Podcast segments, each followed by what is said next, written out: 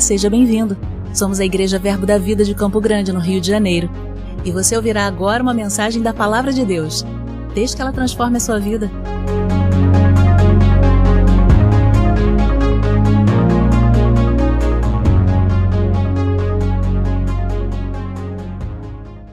Glória a Deus, querido. Você tem aprendido bastante até aqui.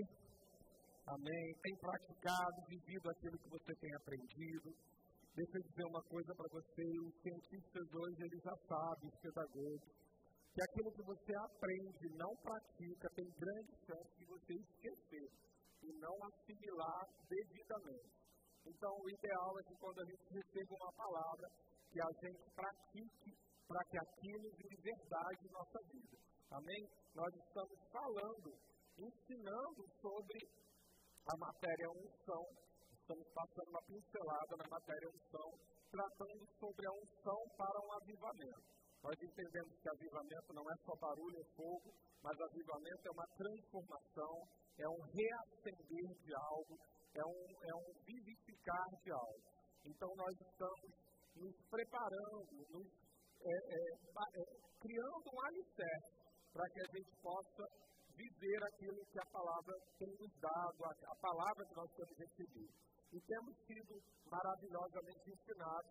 Eu vou precisar, um primeiro momento, dar uma acelerada boa para que a gente possa entrar diretamente naquilo que se propõe para essa noite. E eu quero só dar uma lembrada a você daquilo que nós já pincelamos até aqui. Eu não vou pretender dizer o que cada um ensinou, porque cada um gastou muito tempo para preparar e ensinar. Mas só para se lembrar mais ou menos, a gente que teve no primeiro dia, a gente aprendeu que a unção é uma doação especial que separa e habilita o homem para o serviço em Deus.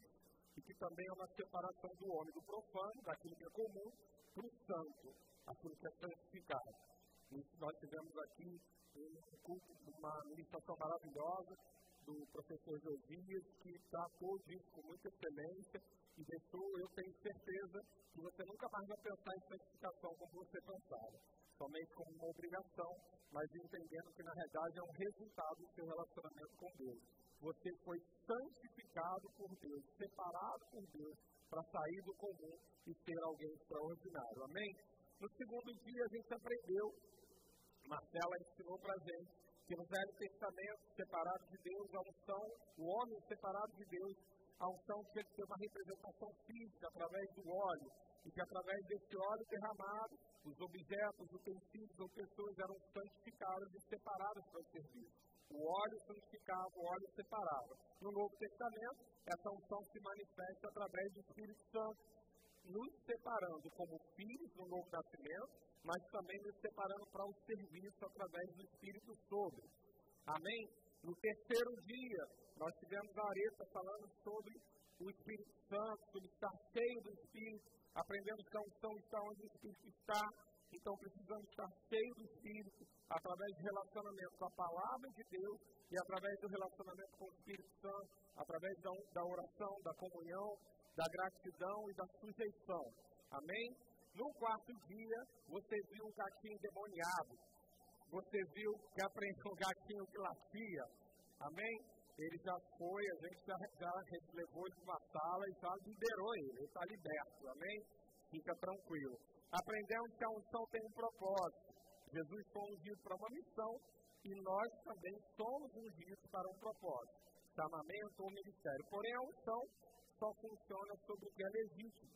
Cada um tem um chamado e um propósito, e isso quem decide é o próprio Deus. Amém? Eu tenho essa breve leitura para você, para que a gente se sintonize para aquilo que nós vamos tratar hoje. Nós vamos hoje falar sobre a unção, sobre Jesus, como usufruir dessa unção em nossas vidas e através dos ungidos de Deus. Então nós vamos falar de honrar a unção, entender a unção, é, usufruir da unção de como Deus e como Deus distribuiu essa unção, como Jesus distribuiu essa unção. Então, eu queria que você abrisse lá em Lucas 1, 35. Eu vou pedir para você abrir algumas coisas, outras eu vou pedir, se você puder anotar, para a gente ler bem rápido. Eu vou precisar dar uma acelerada nesse início, porque até aqui também, de alguma forma, cada um dos ministros já citou alguma coisa que eu vou dizer aqui. Eu só vou organizar, né? Na realidade, o nascimento de Jesus foi uma obra do Espírito Santo. Então, em Lucas 1, Lucas, capítulo 1, versículo 35, Lucas, capítulo 1, versículo 35, respondeu-lhe o anjo para Maria: Descerá sobre ti o Espírito Santo e o poder do Altíssimo te envolverá com sua sombra. Por isso também o ente santo que há de nascer será chamado Filho de Deus. Jesus nasceu Filho de Deus, nasceu como homem, Filho de Deus, porque ele foi gerado do Espírito. Então, o Espírito Santo que nós recebemos no novo nascimento foi o que gerou Jesus. Jesus era homem porque nasceu de mulher, mas Jesus já era filho de Deus porque ele nasceu gerado pelo Espírito. Então, o que nós recebemos por dentro, o Espírito Santo por dentro, já que o homem era separado do Espírito pelo pecado, o pecado separou o homem do Espírito Santo, mas Jesus não viveu essa condição, ele já nasceu gerado pelo Espírito. Então, era homem, nascido de mulher, porém já era filho de Deus, porque era gerado pelo Espírito. Amém até aqui? Abre lá comigo em Filipenses 2 e vamos ver o que, que ele fez com isso. Jesus era filho de Deus por ter nascido do Espírito, mas era homem por ter nascido de mulher. Filipenses 2, Filipenses capítulo 2, versículo 7 diz: Antes a si mesmo se esvaziou, assumindo a forma de servo, tornando-se em semelhança de homem e reconhecido em figura de homem. Jesus estava com Deus, Jesus era, estava na divindade, né, toda a sua glória, ele abre mão dessa glória para vir ao mundo como homem, para fazer o que ele precisava fazer. Ele se esvazia da glória da divindade para vir ao mundo como homem, mas um homem filho de Deus. Amém?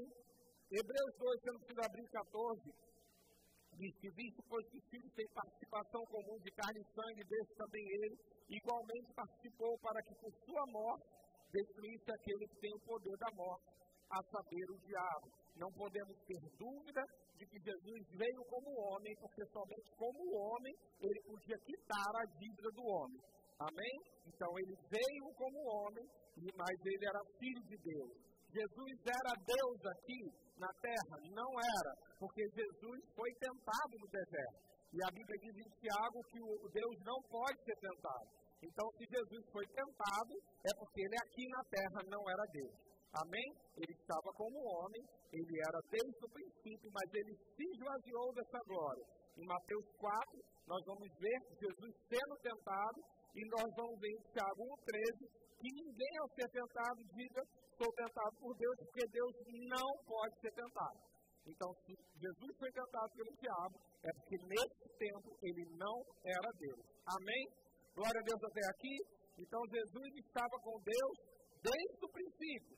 A gente vê lá em João 1, não precisa abrir, no princípio era o verbo, o verbo estava com Deus e o verbo era Deus. Ele estava no princípio com Deus.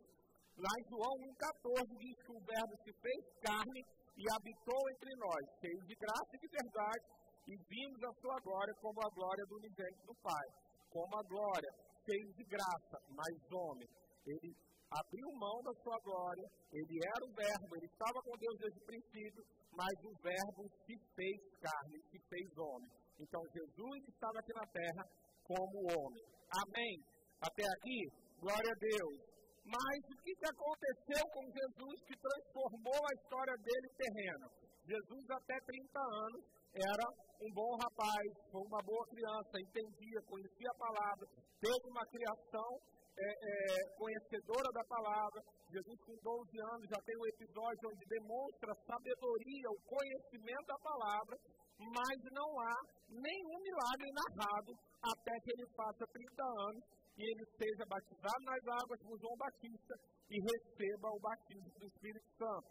Então, Jesus ele passa por uma condição que faz com que ele, mesmo sendo filho de Deus, ele aqui na terra comece a poder praticar prodígios e milagres. Então isso vai estar em Lucas 3, no capítulo, versículo 21, que diz que aconteceu ao ser todo o povo batizado também foi Jesus.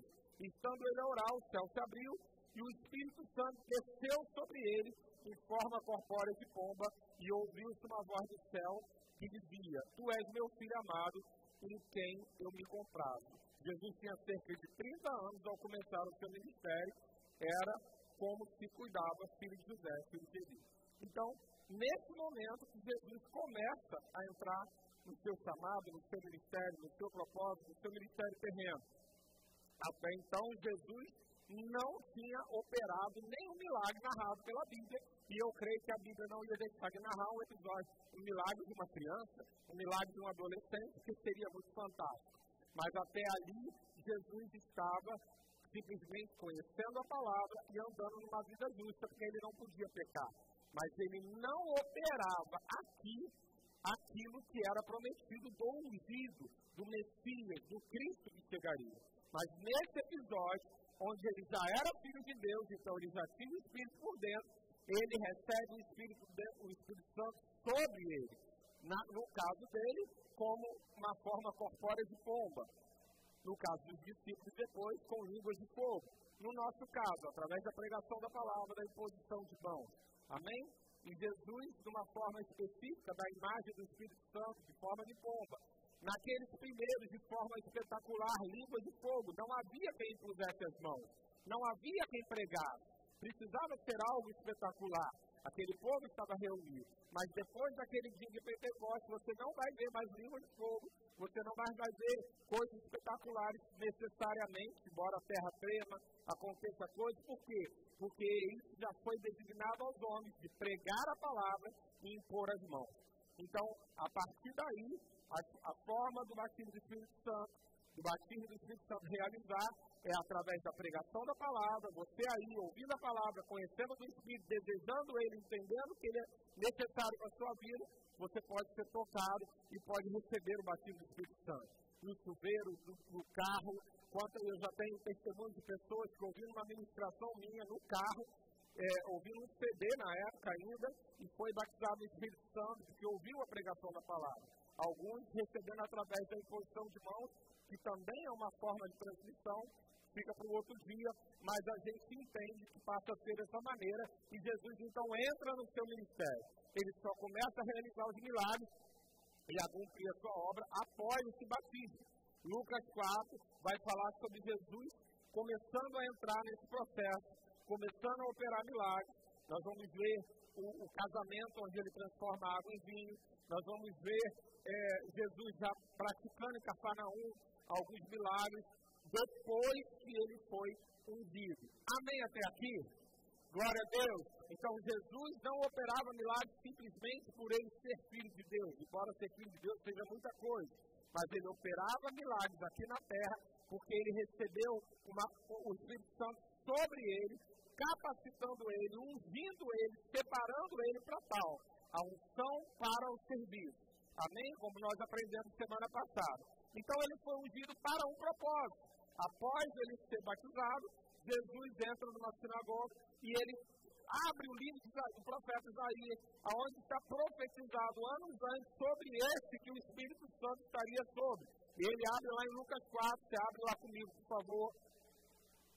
Lucas 4, versículo 18. Lucas capítulo 4, versículo 18. Eu estou dando uma corridinha para a gente entrar no assunto propriamente. Lucas 4,18 diz: O Espírito do Senhor está sobre mim, pelo que me ungiu para evangelizar os pobres, enviou-me a proclamar a libertação dos cativos, restauração da vista cega e para pôr em liberdade aos oprimidos, e apregoar o ano aceitável do Senhor. E aí, tendo fechado o livro, esse é o texto de Isaías que ele está lendo, intitulando que aquilo é sobre ele.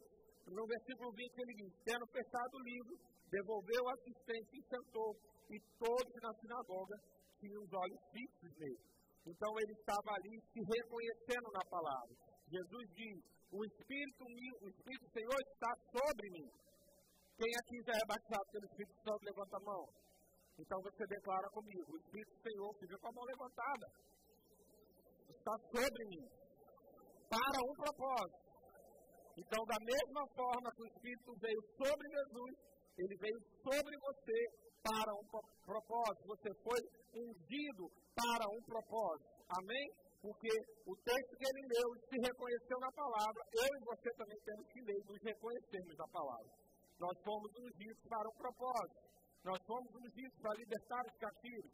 Nós fomos ungidos para dar as boas notícias, para apregoar o ano aceitável do Senhor. E se você quer entender esse ano aceitável do Senhor, vá lá no YouTube, tem uma ministração do Rodrigo Silva, que vai mudar a sua vida depois que você ouvir essa ministração. Eu não lembro bem o nome, mas bota lá Rodrigo Silva, que algum título vai fazer, vai fazer Rodrigo Silva, verbo da vida, vai aparecer algum título que justifica o que eu estou falando. Amém? Glória a Deus até aqui. Glória a Deus. Então ele foi ungido no seu ministério terreno. E ele cumpriu esse ministério. Atos 10, 38 diz que Deus ungiu a Jesus de Nazaré com o Espírito Santo, com poder, o qual andou por toda parte, toda parte, por toda parte, fazendo bem e curando a todos os oprimidos do diabo. Por quê? Porque Deus era com ele. Não é porque ele era Deus, mas porque Deus era com ele. Porque o Espírito estava sobre ele. Porque ele foi ungido para fazer isso.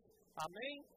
E aí, nós vamos entendendo isso, vamos entender lá em Lucas, Lucas, Lucas 3, 22, ele fala sobre, além de ser receber esse batismo do Espírito Santo, ele ouve a voz, tu és o meu filho amado, em quem eu me alegro, em quem eu me comprazo. Então Jesus comprova ser o Filho de Deus pelas suas palavras e pelas suas obras, porque ele andou por toda parte, fazendo bem. Em João 14, você pode abrir lá comigo, João 14, capítulo 14, versículo 10.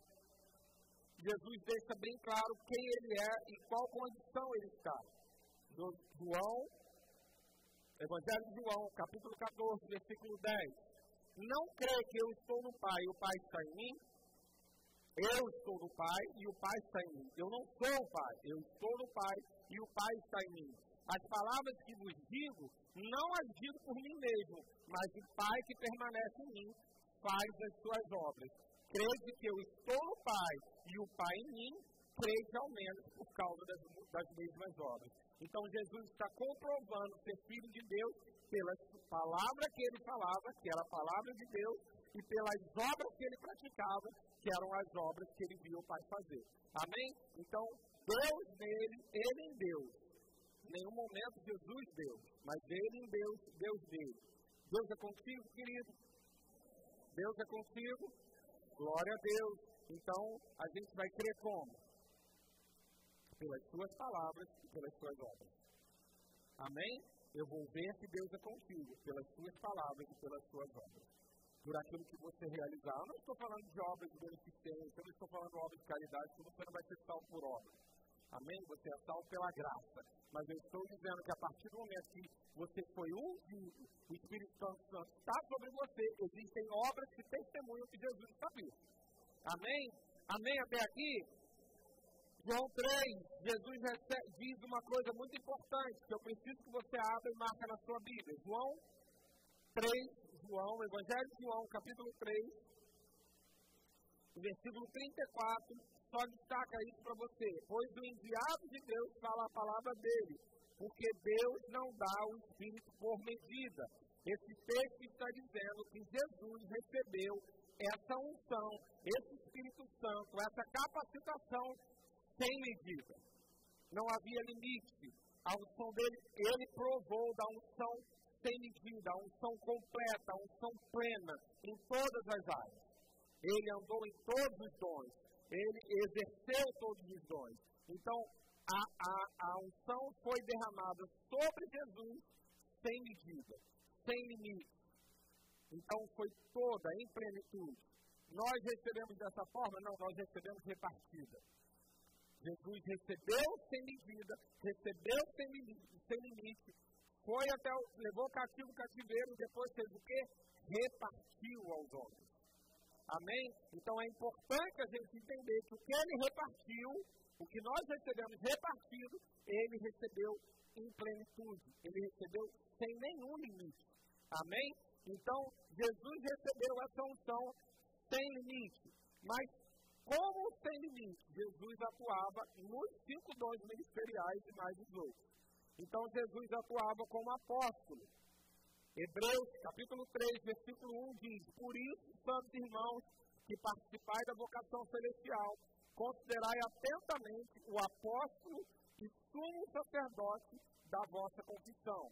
Jesus, o apóstolo e sumo sacerdote. A palavra apostolado, a palavra apóstolo, está associada a ser enviado, a ser enviado para uma missão. Amém? Então Jesus ele não veio fazer a vontade dele, mas a vontade daquele que o enviou. Amém? E eu sempre gosto de dizer, você nem sabe qual era a vontade dele, porque ele nunca se contou. Ele só veio contar a vontade daquele que o enviou. Ele veio fazer a vontade daquele que enviou. O enviado, o apóstolo. Jesus veio com essa função e andou nesse, nesse, nesse ministério. O ministério do apóstolo é um ministério que funda, é o, é o que cuida de fundação, que cuida de alicerce, que cuida de base, que aprofunda, que sustenta. É um, é, é, um, é um ministério de ferramenta bruta, é um ministério de ferramenta pesada, porque é um ministério que estabelece. Jesus veio estabelecer uma, um novo tempo, antes de Cristo, depois de Cristo, antes da unção, depois da unção. Amém? Jesus veio estabelecer algo. O apóstolo ele estabelece, ele recebe uma visão, ele é enviado para estabelecer algo. Amém? E Jesus veio fazer isso. Veio estabelecer um novo tempo, uma divisão de toda a história da humanidade.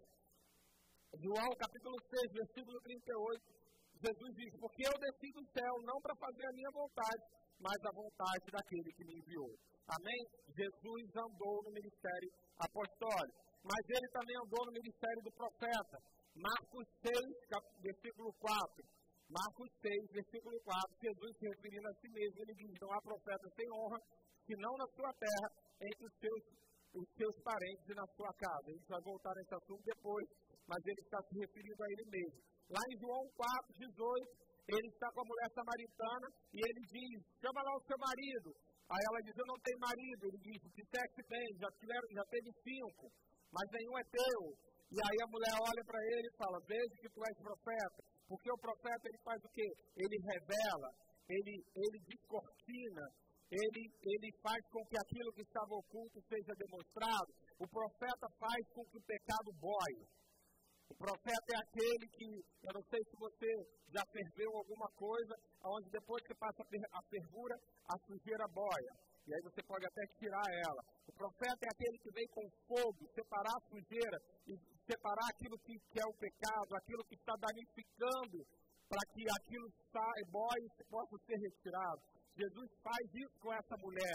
Ele encontra essa mulher, ele ama a vida dessa mulher, ele está preocupado com a alma dessa mulher. Essa mulher sofria, ela era, ela era uma mulher rejeitada, ela era uma mulher que não tinha acesso aos outros, porque ela era, ela era na realidade, eu creio que uma dependência emocional, porque cinco amantes né, ela, ela, ela, ela se contentou com migalhas durante cinco homens, teve uma vida desmoralizada. Jesus chega para ela, escolhe essa mulher para resgatar e pregar o Evangelho, uma mulher samaritana.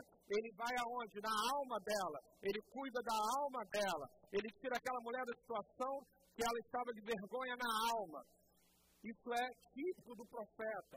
Ele, vai, ele, ele recebe revelação não para acusação, mas para retirar a pessoa do sofrimento, para retirar a pessoa do pecado. Jesus anda nesse ministério. E Jesus, para aquela mulher, a mulher vira e fala: Vejo que és profeta. E aí passa a ouvir aquilo que ele tem a dizer, porque entende que ele está, tem revelação do Espírito. Amém? Jesus também foi evangelista. E é curioso, Jesus pregar o Evangelho, já que ele mesmo era boa notícia. Mas Jesus trazia as boas novas, trazia as boas notícias. Né? Ele mesmo diz, ele assume em Lucas 4, né? que a gente leu, o Espírito do Senhor está sobre mim, para quê?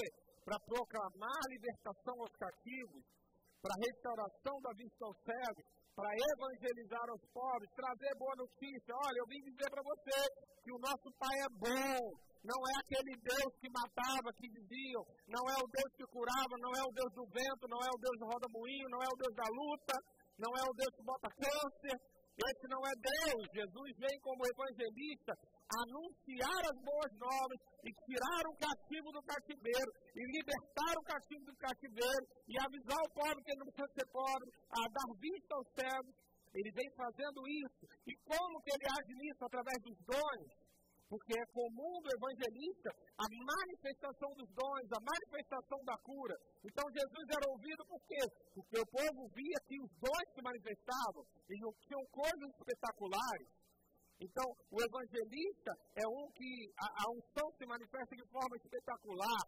Ah, mas o evangelista é presbítero? Não, ele precisa chamar atenção. Porque o evangelista não prega para a igreja, o evangelista prega para o perdido. A igreja às vezes tira a casquinha da unção do evangelista. Mas o evangelista é para alcançar o perdido, o que não conhece o caráter de Deus. E Jesus vem o quê? Evangelizar os pobres, libertar o cativo. Jesus vem fazer o trabalho de trazer as boas notícias. E aí Jesus, lá em Lucas 8, Jesus depois de ter é, é, expulsado, expulso aquele demônio do Gadareno, ele diz, vai para a tua casa e conta tudo o que te aconteceu. Às vezes Jesus seguia sigilo por conta da situação, mas nesse caso ele foi àquele lugar onde diabo tentou impedir, quase afundou o barco, para que ele não chegasse lá para libertar aquele homem, porque aquele homem ia proclamar para muitas vezes, para muitas pessoas, quem era Jesus, quem era Deus. Por quê? Porque era espetacular libertar aquele homem. Aquele homem era conhecido por servir a Satanás, por Satanás abusar dele. E agora Jesus chega no lugar e, e, e transforma a vida daquele homem. Evangeliza, se manifesta dessa maneira, através do espetacular, através daquilo que chama a atenção daquele que não conhece a Deus. E o, e o dom, o espetacular, tem que acontecer na igreja. Porque o diabo também sabe fazer o espetacular. O diabo também sabe fazer coisas que chamam a atenção. E as pessoas querem, elas vão a cartomantes, elas vão ver alguém jogar búzios, elas querem adivinhos, elas querem saber coisas, elas querem ver coisas espetaculares, porque elas não conhecem o Deus espetacular. Então, a igreja, o corpo de Cristo também age no espetacular. E você, igreja, não bloqueia isso, pelo amor de Deus. Deixa aquele que tem a assunção agir nessa unção. Porque às vezes a gente é tão religioso que a gente atrapalha o fluir. Amém? Mas lembra, o evangelista não é para você. O espetacular não é para você. Você é maduro. O espetacular é para atrair aquele que ainda não crê. Amém? E ele precisa disso. Então, se você, como eu, no passado pensava, não vou levar visitantes hoje não, porque o que vai pregar é escandaloso e ele pode nunca mais voltar. Você está sendo bobo como eu fui. Porque ele não vai vir ver o espetacular na igreja, vai lá na esquina ver o espetacular na cartomante. Traga as pessoas para ver o espetacular. Creia no espetacular. Ore pelo espetacular. Interceda pelo espetacular. Amém? Para trazer essas pessoas. Mas Jesus também andou no ofício do pastor. João 10, 14 diz: Eu sou o bom pastor, conheço as minhas ovelhas e ele que me conhece. 1 Pedro capítulo 5, versículo 4. Ora, logo que o Supremo Pastor se manifestar, receberei a inacessível coroa da glória.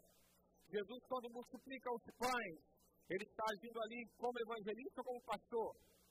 Nas duas funções. Porque o pastor quer alimentar todas as ovelhas. O pastor quer cuidar. O pastor organiza. Lê bem o texto de, de, de, da multiplicação dos pães e observe alguns detalhes. Jesus não diz só, dá pão para o povo. Não, Jesus manda, separa de 50 em 100. Organiza os grupos.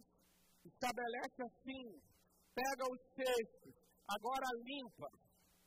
Uma vez eu ministrei aqui sobre isso, foi revelação pessoal do diaconato, que na segunda multiplicação teve menos cestos. Eu acho que foram os diáconos que atrapalharam, porque eles pensaram, né? Caramba, da outra vez a gente trabalhou pra caramba, 5 mil pessoas, recolhemos a migalha toda, deu 12 cestos. Aí um deles guardou um, um peixinho no barco. E atrapalhou, aí depois só deu sexo porque é serviço. E quem é que coordenou esse serviço? O governo. Quem é o governo? O pastor. Porque o pastor quer que todo mundo se alimente, o pastor não escolhe, o pastor distribui. O evangelista vem e cura cinco, o pastor cura dos outros 75 não foram curados. O profeta vem e entrega para três, o pastor cura de todos os outros que não receberam. A gente tem sempre que fazer com que todo mundo seja alimentado. Esse é o pastor, Jesus era assim. Jesus andou nesse ofício. Jesus cuidava. Jesus cuidou da alma daquela mulher samaritana. Fez um gabinete do povo. Aquela mulher não tinha lepra, aquela mulher não era cega, aquela mulher não era coxa. Qual foi o milagre da vida dela? A alma dela foi restaurada. ela achava que ela não tinha nenhum valor. E Jesus falou para ela: Você tem valor sim, você só está sendo enganada.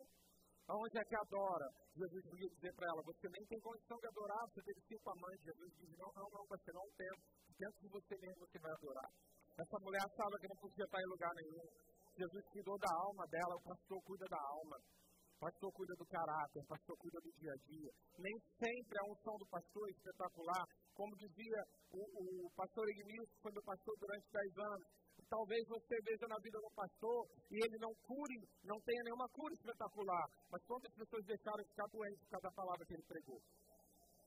Talvez você não veja uma revelação espetacular, mas quantas pessoas receberam revelação por conta do cuidado que ele teve? Talvez você não tenha um fluir de prosperidade sobre a vida dele, sobre a, uma imposição da mão da vida desse pastor, mas você usufrui do governo da igreja. Governo, a unção do governo da igreja. Para que um ministro espetacular suba aqui em cima, houve um governo que promoveu isso. Jesus era esse governo. Amém? Então ele andou nesse chamado também. Mas Jesus era mestre. Jesus ensinava, era profundo, era revelação profunda. Mateus 9,35 diz que percorria Jesus todas as cidades e povoados, ensinando nas sinagogas, pregando o evangelho do reino e curando toda sorte de enfermidades e doenças. João 6,68 diz que respondeu-lhe Simão Pedro, Senhor, para quem iremos se só tu tens palavras de vida eterna? Jesus tinha a palavra revelada, Jesus falava o que Deus falava. Jesus trouxe a revelação. O que o profeta faz? Revela o profundo da palavra. O profeta, o profeta não, desculpa, o mestre.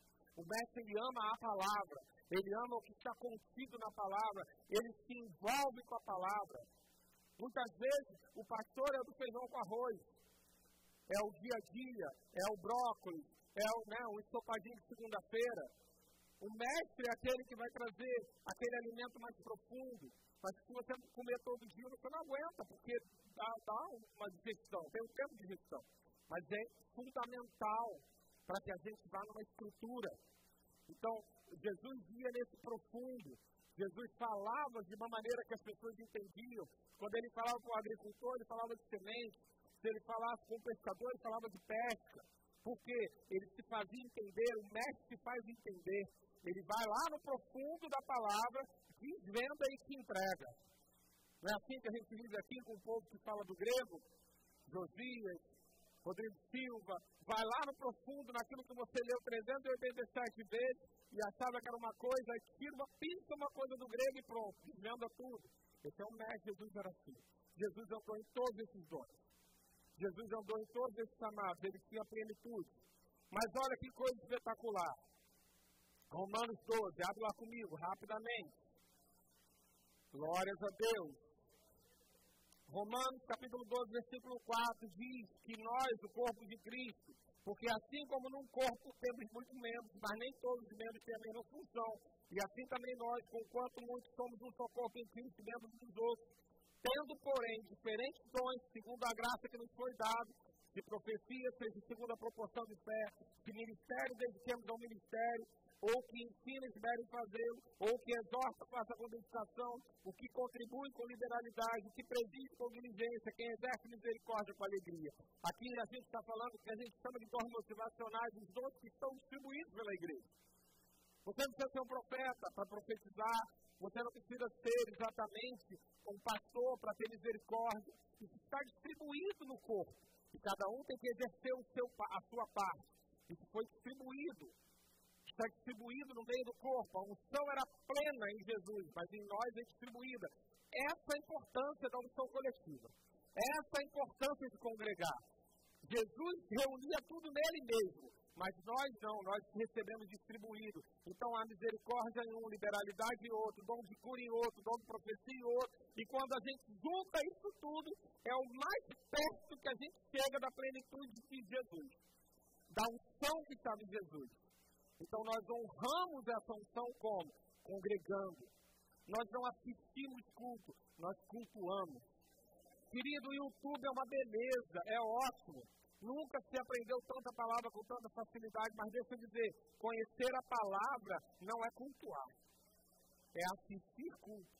sentar em casa com uma pizza no colo e ver alguém pregando não é cultuar. Cultuar é fazer parte, é trazer a sua parcela da unção para juntar com a unção que tem comigo, juntar com a unção que tem com o outro e fazer com que Jesus em nosso meio se manifeste. Onde dois ou três estiverem reunidos em meu nome, quem está lá? Jesus.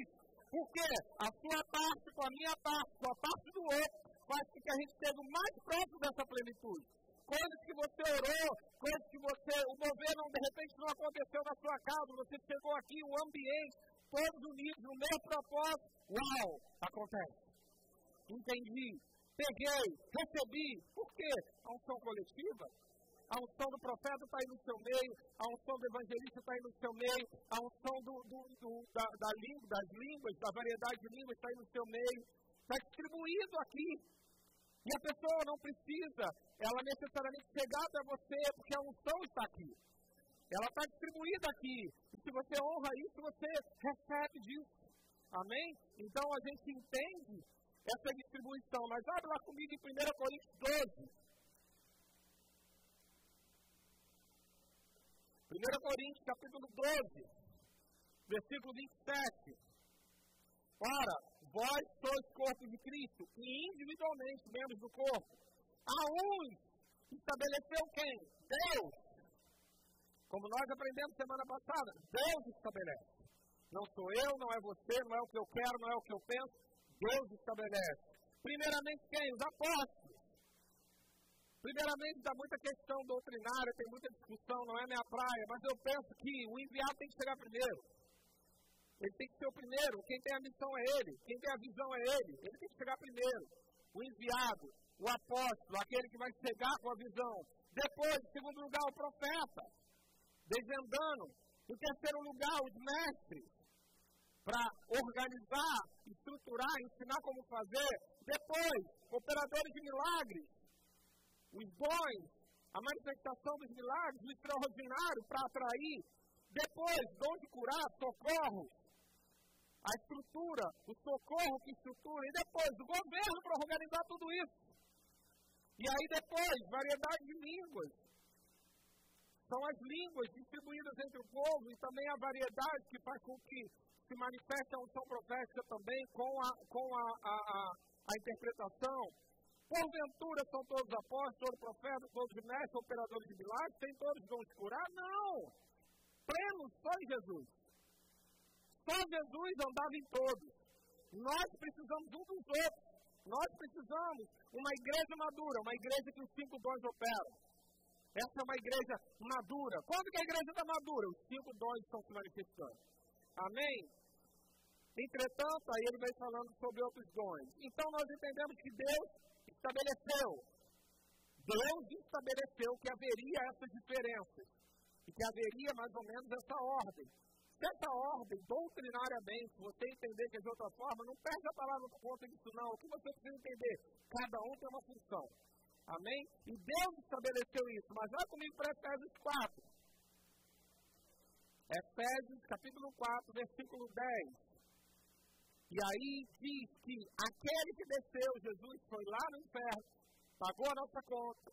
Né? Você aprendeu aqui em alguns dias, que eu já não lembro mais, são tantos cursos que já não sei mais. Você aprendeu aqui com o mestre Josias, qualquer dia desse, dizendo que Jesus foi lá e pegou o cativeiro e trouxe castigo àqueles que estavam mortos no Hades, que não estavam no seio, que, estavam no seio de Abraão, ele trouxe. Mas isso é para outro dia, entra no, no YouTube, segue ele.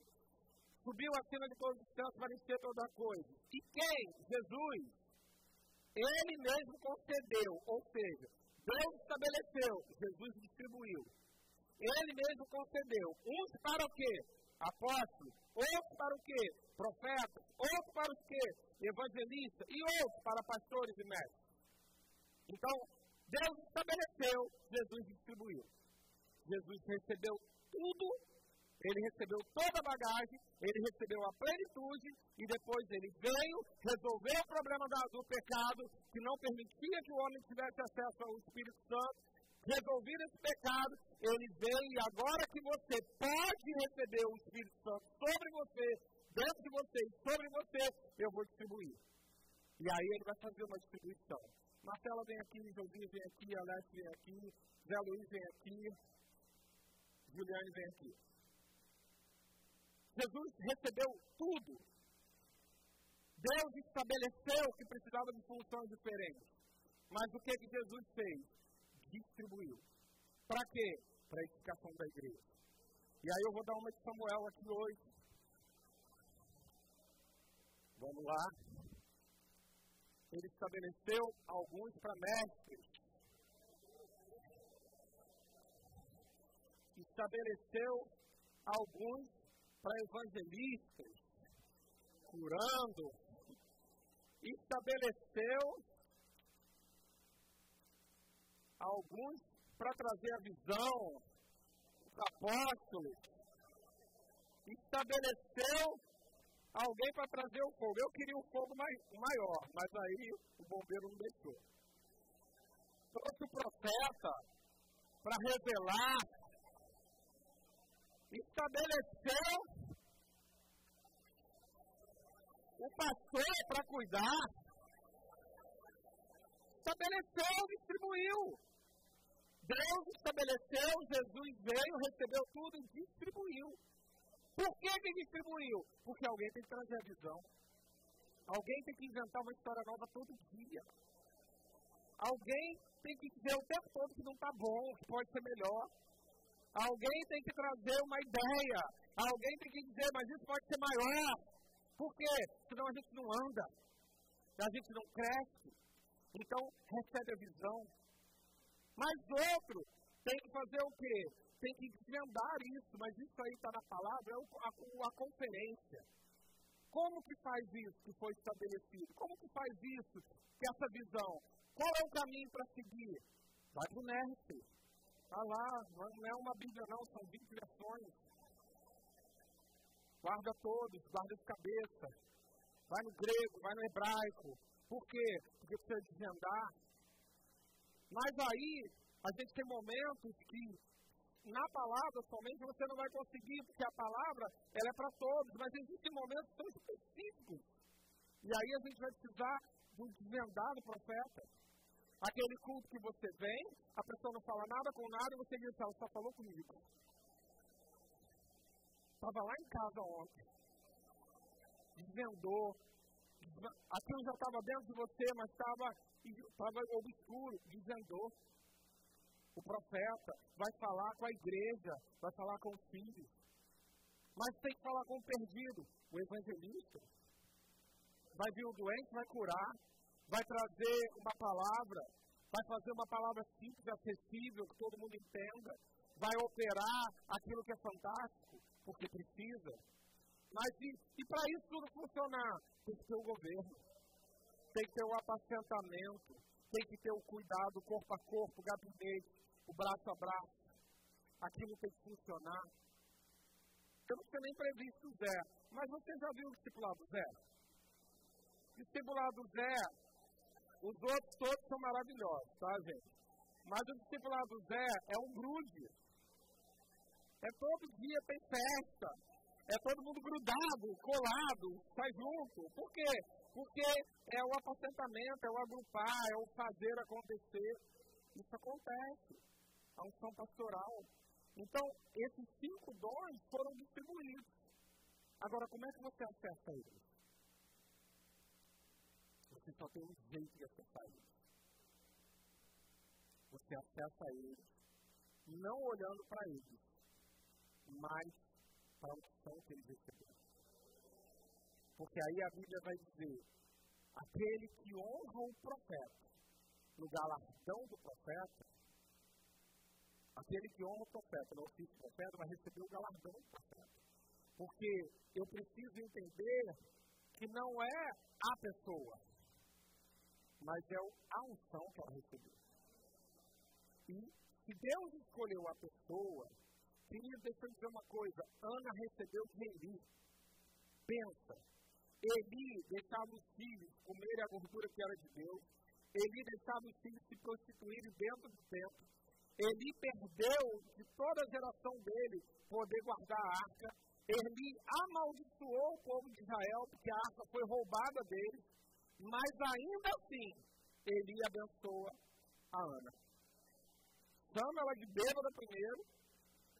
Ela não sai do lugar dela, da posição de honra, porque pode ser que você, por uma decepção com a pessoa, você anule a unção.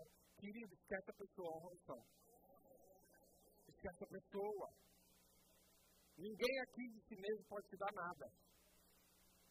Mas o que que acontece? Jesus distribuiu, escolheu para dar. E vai discutir com o cara? Não. Então, eu quero receber revelação. Eu não preciso honrar a pessoa. Mas eu preciso honrar a unção. Só que a unção não está no carro de boi, a unção está na pessoa. Então eu preciso automaticamente honrar a unção, honrando a pessoa. Eu quero usufruir da revelação. Eu quero usufruir do ensino. Eu vou ter que honrar o mestre. Não, mas eu nem gosto de ministração muito complexa. Eu sei, mas essa ministração desvenda coisas para você e para a igreja que estrutura. Ainda que você não use o sua diretamente, o desvendar, depois que o mestre ministra, as outras ministrações depois vão citar essa. Já reparou? O mestre ministra diz um monte de ministração, como fulano falou, como fulano falou, como fulano falou, porque vai desvendando. Então tem que honrar essa unção. Quer receber sabedoria? Honra a unção. E deixa eu fazer um parênteses aqui para você. Honrar significa também serviço e bens materiais. Você sabia disso? Honrar é servindo. Honrar é servindo como? Com serviço, mas também com bens materiais. Porque o tempo que se gasta para pregar 50 minutos para você não é 50 minutos. São semanas, às vezes meses de estudo. O tempo que se dá para trazer uma revelação para você de cinco minutos e, te dar a resposta que você queria, que lá na porta da igreja falou, Deus, fala comigo. E uau! Foram horas de oração, dias de, de, de comunhão com Deus, para que aquilo chegue. O tempo que se gasta para receber uma visão e entregar para você surfar nessa onda, é relacionamento com Deus, é busca, é tentativa e erro, é quebra-cara, arrisca, faz, é força. Porque o apóstolo coloca força. Ele não faz, ele não chega quando já está tudo rolando. Pelo contrário, a maioria das vezes, quando está tudo rolando, o apóstolo vai para outro problema. Porque ele coloca força, ele é, ele é de fundamento. Isso colocou empenho, teve tempo envolvido. Ah, mas o evangelista não fez relacionamento com Deus, porque a unção, os dons se se manifestam através de relacionamento também. E o pastor, todo dia, comigo, todo dia, todo dia, é o dia a dia, é o todo dia, é o sustento todo dia, é mais ou menos a sua mãe que lava a louça todo almoço, que faz tudo todo dia. Esse é o pastor, todo dia. Não é o espetacular, não é de vez em quando, é todo dia. E está lá na direção, no governo, no cuidado, no apacentamento, na vida, sofre seu problema, sofre, é, é, se alegra com você todo dia. Distribuiu dessa maneira. Agora eu preciso acessar isso. Como que eu acesso? E aí fica aí você. Glória a Deus. Efésios 4 diz que ele fez isso com vista a algumas coisas. Ao aperfeiçoamento dos santos. Tem santo aqui? para você ser aperfeiçoado. Então não estranhe se o mestre falar complicado, se o apóstolo for duro com você, se o evangelista chamar você para a rua, se o pastor corrigir você e se o profeta revelar o que você queria que ninguém soubesse. Porque isso foi dado para se aperfeiçoar. Isso foi dado para quê? Isso foi dado para o desempenho do seu serviço. Diga comigo, do meu serviço. Glória a Deus. De quem? Serviço de quem? Então tem o serviço. O serviço é honra à unção. Amém? Não tem como honrar a unção sem servir. O serviço é honra à unção. Eliseu ganhou o que ganhou como? Servindo. Josué, aconteceu o que aconteceu com Josué como? Servindo. Davi foi chamado e ungido por quê? Servindo. Jesus fazer o que nessa terra? Servir. Então não há como honrar um som sem serviço. Essa igreja é uma benção, mas eu não faço nada não. Estou esperando minha vida melhorar. Você está desonrando a unção. Ah, não, mas quando estiver tudo bem, eu vou. Quando está tudo bem, agora eu estou ocupado. Isso é desonra a unção. Nós honramos a unção para o serviço. E para quê? Para a edificação do corpo de Cristo. O corpo cresce. As ovelhas chegam. Por quê? Porque você está honrando a unção. Você trouxe convidados para evangelista. Você trouxe convidados para ouvir seu pastor. Você fala da sua igreja. Você se empenha na sua igreja, honrando. Para quê? Edificação do corpo de Cristo. Esses dons foram distribuídos para você, não é para ele. Porque o dom não é para gente. O dom não é para gente. Se não, o profeta já estava rico porque deu na loteria. Porque ele ia revelar o número da, da semana. O mestre, com todo o seu conhecimento rico, mas não, é para servir a igreja. Amém? E aí, a gente sabe que Jesus disse lá em Mateus 10, 40: Quem vos recebe a mim, me recebe. E quem recebe aquele, e quem me recebe, recebe aquele que me enviou. Então, quem recebia Jesus, recebia o Pai. E quem recebia aquele que Jesus enviou, recebia o Pai. Honrando a unção. Quem recebe um profeta no caráter de profeta, receberá o galardão do profeta. Deixa eu explicar uma coisa aqui. Profeta aqui se resumia a todo aquele que falava em nome de Deus. Velha aliança. Na nova aliança, essa palavra profeta aqui, cinco dons ministeriais. Então, quem honra os cinco dons ministeriais, não adiantava Jesus falar isso para aquele povo, porque eles não sabiam. Eles só conheciam o sacerdote que cuidava do templo, o rei que governava e conhecia o profeta. Quem era o profeta? Aquele que falava em nome de Deus. Só tinha ele.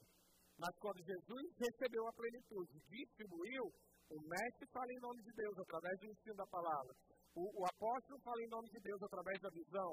O evangelista fala em nome de Deus através das boas notícias. O pastor fala em nome de Deus através do cuidado, do apacentamento. E o profeta fala em nome de Deus através da revelação. Amém? Então, quando eu honro o profeta no caráter de profeta, eu recebo o galardão do profeta. Então, você veio aqui, Viviane, vem cá. Você quer, lá na sua empresa, usufruir de prosperidade, usufruir de uma mudança, você quer planejar, colocar excelência lá. Você vai honrar a unção do apóstolo, porque a visão veio do apóstolo. Então, você honra a visão, pega a ferramenta do apóstolo. Olha para o seu negócio. Olha lá. Aquilo que você não estava vendo, aquilo que você não estava entendendo, aquilo que você estava limitado, a unção do apóstolo amplia sua visão. Amém? Márcio, vem cá. Vem mancando, está com dor. Conhece nada de Jesus. Está com a vida desgraçada. Vai honrar a unção do evangelista. Vai receber, veio doente vai receber a cura. Porque honrou a unção, recebeu o galardão da unção. Amém? Agora, Tiago, você está confuso, não entendi se Deus cura, Deus não cura, Deus mata, que Deus é esse? Vai honrar a unção do mestre. Vai saber qual versão está aí, qual explicação que está. Sandrinha, chateada, triste, com a alma desolada, as coisas não estão dando certo. Não está precisando só de uma direção, está precisando de cuidado.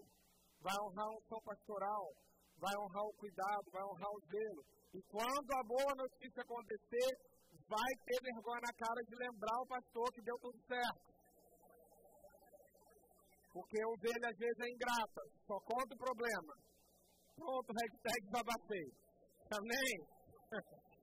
Agora, Ludmilla, você tem orado, tem orado, tem ouvido algumas coisas, tem entendido algumas coisas, mas aquilo não está se encaixando. Vai honrar o som do profeta.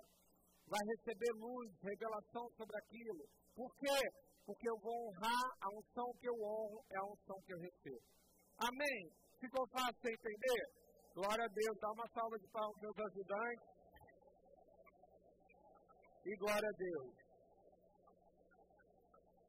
Agora eu vou dizer uma coisa para você, e a gente vai ter que concluir aqui.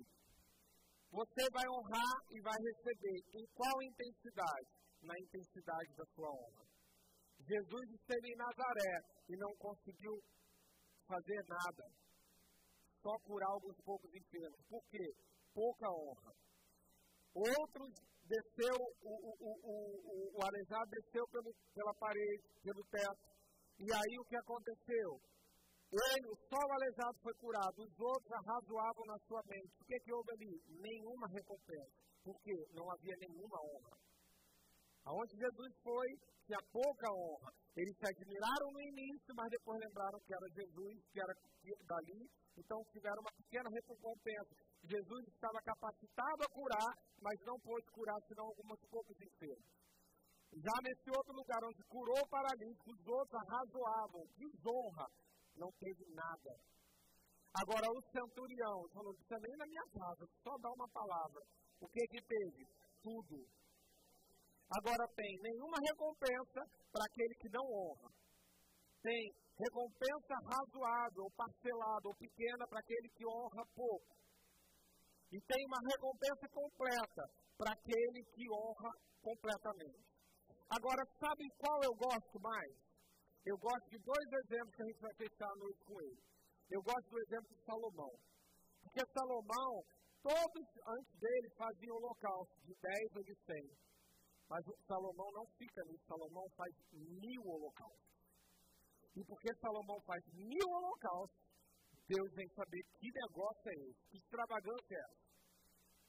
O que, que esse cara, por que essa extravagância? O que, que você quer, meu filho, com essa extravagância? Ele fala, me dá sabedoria para cuidar do povo. Aí Deus, que é extravagante por natureza, ele diz, você for extravagante no teu, eu não vou te dar pouco. Não vou ficar por baixo. Você quer só sabedoria? Eu vou te dar sabedoria e riqueza, como ninguém nunca teve ou vai ter. Porque foi extravagante na honra. Aquela mulher do vaso de alabastro, ela foi extravagante. Ela, ela precisava, ela estava sendo usada para preparar Jesus para o seu sepultamento. Mas ela pegou um nardo caro, quebrou aquilo. E ela podia ter colocado algumas gotas de Jesus, porque era caro, era bom, perfume, perfume bom, você não bota muito. Embora a Marcela falou para Mas perfume bom a gente bota pouquinho. Porque tem, tem bom fixador. Colônia que a gente precisa botar muito. E ela derramou aquilo em Jesus e foi criticada. E Jesus entrega a ela uma coisa que ela não foi pedir. Ela não teve uma recompensa completa, ela teve uma recompensa extravagante. Enquanto se pregar o Evangelho, o nome dela vai ser falado. Queria deixa eu dizer uma coisa: você pode viver com honra nenhuma, porque é desonra. O que é desonra? Tratar como comum aquilo que é especial. E se Deus disse que aquilo era santo, quem é você para tratar como comum? Não, mas eu conheço as mazelas dele. Eu conheço isso. E ele fala isso, ele faz isso. Essa pessoa tem esse defeito, e quanto mais perto, mais você vai ver. Mais perto da lua, menos luz e mais buraco. Mas o que acontece? Deus separou. Então não trate como comum aquilo que Deus disse que é especial. Não desonre a unção. Isso é para receber nada. E honrar a unção quando está tudo bem, mais ou menos. Vai receber mais ou menos. Fazer como aquele centurião, honrar completamente. Vai receber aquilo que você buscou. Agora, que tal ser como a mulher do vaso de alabastro? E surpreender Deus com o exagero da sua honra. Com o exagero quando você reconhece que aquele, aquele Jesus que está ali na sua frente mudou a sua vida. Agora, deixa eu dizer uma coisa: se você não consegue honrar os dons ministeriais, você ia encontrar com Jesus e não ia saber honrar ele mesmo. Porque a Bíblia está dizendo que ele distribuiu. Mas a Bíblia fala da honra também ao justo. Sabe quem é o justo? Olha do seu lado, está na sua direita, está na sua esquerda. Se você não honrar essa unção do justo, e quando você não congrega, você está desonrando, porque ele está guardando a sua unção aí sozinho. Quando você não está em comunhão, você está desonrando a unção do justo. E não vai receber o galardão do justo. Mas se você está junto, em comunhão, pegando junto, suportando, você está honrando o justo e vai usufruir da unção do justo. Ainda que o justo seja um sapo, mas tem sobre ele uma unção que pode atingir sua vida. Ainda que o justo seja alguém que você não tenha muita simpatia, mas sobre ele é uma unção. Não trate como comum o que Deus disse que era especial. E eu não quero perder esse galardão. Eu cuido dos pequeninos. Porque lembra que a unção tem um serviço, é para um serviço. Você não pode ser ungido e os pequeninos morrerem de sede na sua frente. Então eu tenho, para não perder, eu honro o pequenino. Para usufruir da unção espalhada na igreja, eu honro o justo. E o especial, aquilo que nem todo mundo alcança, eu honro aqueles que estão aqui em cima. Porque quando Deus separou, Ele colocou um acesso que você não tem. Entenda uma coisa: quando Deus tira daqui de baixo do pequenino e coloca aqui em cima, não é para essa pessoa aparecer, é para ela ter acesso. E quando você honra ela, ela que tem acesso, você não tem aí, ela pega e te entrega. Esse acesso é dado. Para quem? Para quem Deus escolheu. O que, que Melquisedeque fez por Abraão? Nada. Só abençoou. Já tinha ganho a guerra, já tinha resolvido Ló, mas a Bíblia diz que Melquisedeque abençoou. E Abraão fez o quê? Honrou com os dízimos. Por quê? Porque o maior abençoa o menor. Jesus abençoa com imposição de mãos aquelas crianças que estavam proibidas de chegar para ele. Josué, após a morte de Moisés, o povo todo serve a Josué. Por quê? Porque Moisés impôs as mãos sobre Josué. E Josué honrou aquela unção. Ele deu unção dobrada. Por quê? Porque honrou a unção que estava sobre Elias. Honre a unção e usufrua da unção. Glória a Deus. Você não aprendeu tudo isso em vão. Jesus está aqui. E a unção que estava em plenitude nele está distribuída aqui. Você não precisa tocar em ninguém. Você só precisa acessar essa unção que está aqui na plenitude. A gente vai atrasar só um pouquinho. Depois eu converso com o pastor e com a diretora do REMA. Mas nós vamos usufruir dessa unção. A gente pode cantar honra, glória, força e poder? Pode ou você tem alguma outra? Não? Vai ser? Você pode agora esquecer, esquecer quem você é, o que você está fazendo, como está a sua vida, e simplesmente mergulhar nesse ambiente que foi preparado para você. Jesus distribuiu os dons, distribuiu as unções entre todos e entre os cinco dons ministeriais. E ela está aqui reunida há algo nesse lugar, nesse congregar, nessa reunião, que é uma unção específica para a sua edificação, para o seu crescimento. Tem algo para acontecer com você. Deixa eu dizer uma coisa: não é um calendário natural. Não é um calendário natural. Deus marcou esse dia. Ah, é porque o Senhor está ministrando? Não! Podia ser uma mula. Mas Deus escolheu esse dia para fechar esse assunto. E quando a palavra é ministrada, os sinais eles seguem. Depende de mim agora, já fiz minha parte. Depende de Jesus, já fiz a parte dele. Agora é o que? É você honrando e acessando. Honrando e acessando. Honrando e acessando. Amém?